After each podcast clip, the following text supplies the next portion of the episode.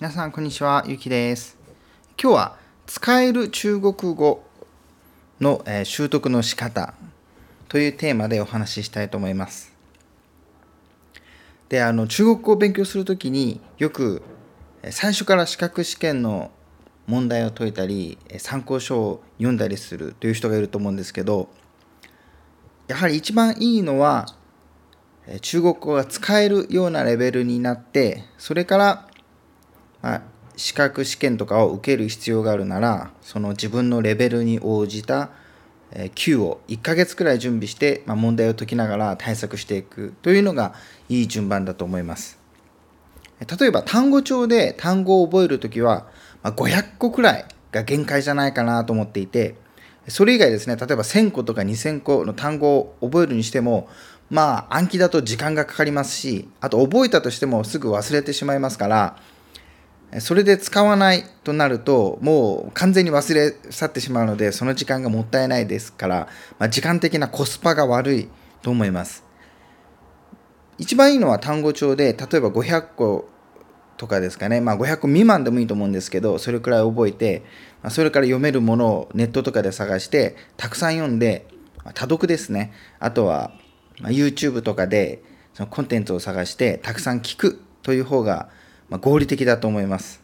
で、聞くのもですね、まあ、無料で YouTube で聞けますし、あとはあの動画配信サービスとかを使えば、映画とか、まあ、ドラマも見ることができますよね。というのも、例えばポケモンで遊ぶときに、そのポケモンの街の名前とか、ポケモンの名前だけを、えー、覚えるとなったら難しいですし、まあ、覚えてもあんまり、え、使えないと思うんですね。意味がないと思うんですけど、実際にポケモンで遊んでいれば、自然に覚えますよね。そういった街の名前もそうですし、あとキャラクターの名前も全部自然に入ってきますよね。なので暗記する必要がない。で中国語も同じように、このように勉強するのが一番いい方法だと思っていて、まあ、読んだり聞いたりしていく中で、まあ、使うってことですよね。使っている中で自然と覚えていく。まあ、僕自身僕自身がそうだったんですね。まあ、僕は今あの、プロの通訳として、えー、仕事してるんですけど、まあ、通訳になるための特別な勉強をしたとか特別にたくさん暗記したとかいうわけではなくてちょっと単語を覚えたら、まあ、自然に、えー、あとは読んだり聞いたり触れていくうちにたくさん、まあ、語彙数も増えていったという感じなんですね。で、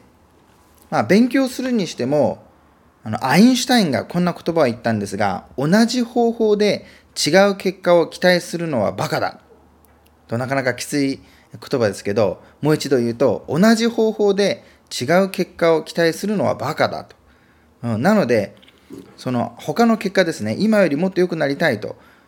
いうのであれば、方法を変える必要があるということですね。で中国語でも50時間とか60時間勉強してみて、上達したという感じがなければ、やり方を変えた方がいいと思います。自己流にこだわる人がいますが、そうすると結果も自己流になってしまうわけで、あまりいい結果が出ない可能性もあります。で、他にはですね、あの、ある外交官が言ったことなんですけど、外国語が上達しないのは、注意力不足とか耳がおかしい、この2つが原因であろうと言っていました。ある程度のレベルまでは努力すれば誰でもいけるはずであって、そのレベルに到達できないというのは、まあ、あのやり方がおかしいとか注意力不足ということです。なので、え例えば、ネイティブの人とか先生、もしくはドラマ、テレビを見るときに、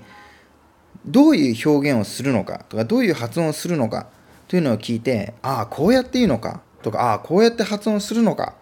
ということに気づいて自分で自分を強制していくんですね。間違えてたところを強制していく。注意深くなることが重要です。そうすることで、まあ、上達していくんですね。なのでドラマとか映画を見ても上達できる人と、まあ、ただの娯楽で終わる人の差はここにあるんです。えー、この上達するかしないかは注意力不足であるかどうかですね。うん。で、えーまあ、で、試験勉強のことに言うと、